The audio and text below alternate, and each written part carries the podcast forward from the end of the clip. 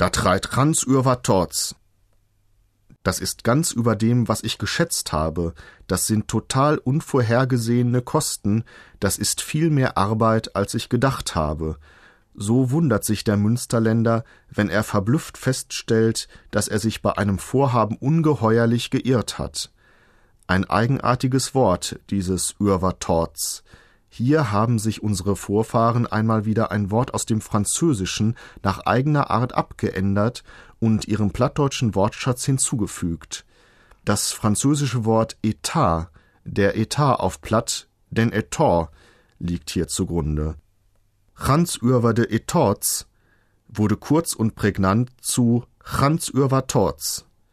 Wer sich also einmal gründlich verkalkuliert hat, darf sich auf gut französisch-münsterländisch wundern, da treit Chans über Torz.